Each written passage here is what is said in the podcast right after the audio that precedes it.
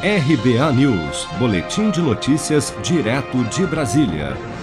No dia seguinte ao julgamento do pedido de impeachment que tirou do cargo o ex-governador Wilson Witzel, seu vice, Cláudio Castro, tomou posse oficialmente neste sábado, 1 de maio, como governador do Rio de Janeiro. Em seu discurso de posse, durante sessão solene na Assembleia Legislativa do Rio, Cláudio Castro, que cumpria a função de governador em exercício desde agosto do ano passado, reconheceu os desafios econômicos e políticos que terá pela frente em meio à pandemia e já anunciou as primeiras medidas da sua gestão como governador do estado. Iniciamos hoje um novo tempo na história do Rio de Janeiro. Um tempo, com certeza, de reconstrução. Tenho a dimensão de como é difícil para o povo acreditar nessas mudanças mas precisamos avançar, olhar para frente.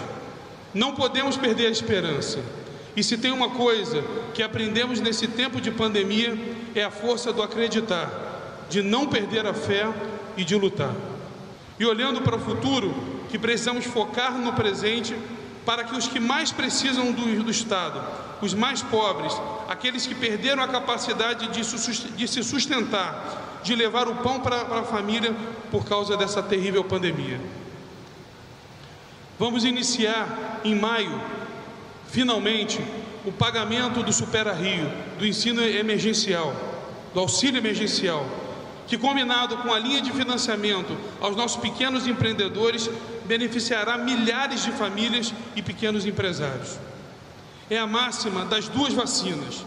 A primeira que está aí, sendo aplicada em nosso povo, e a segunda, que é para combater a fome e o desemprego, que chegará ainda esse mês na, nas próximas semanas. Natural de Santos, no litoral paulista, Cláudio Castro tem 42 anos e é o mais jovem governador do estado do Rio desde a redemocratização. Cantor católico, advogado e assessor legislativo, Cláudio Castro teve em sua carreira política apenas um mandato pouco expressivo como vereador do Rio de Janeiro, eleito em 2016.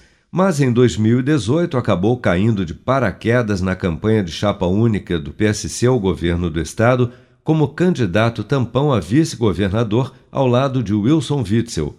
Ao tomar posse como governador em exercício no ano passado, Cláudio Castro foi elogiado pelo senador Flávio Bolsonaro, que o considerou mais humilde e realista do que Witzel.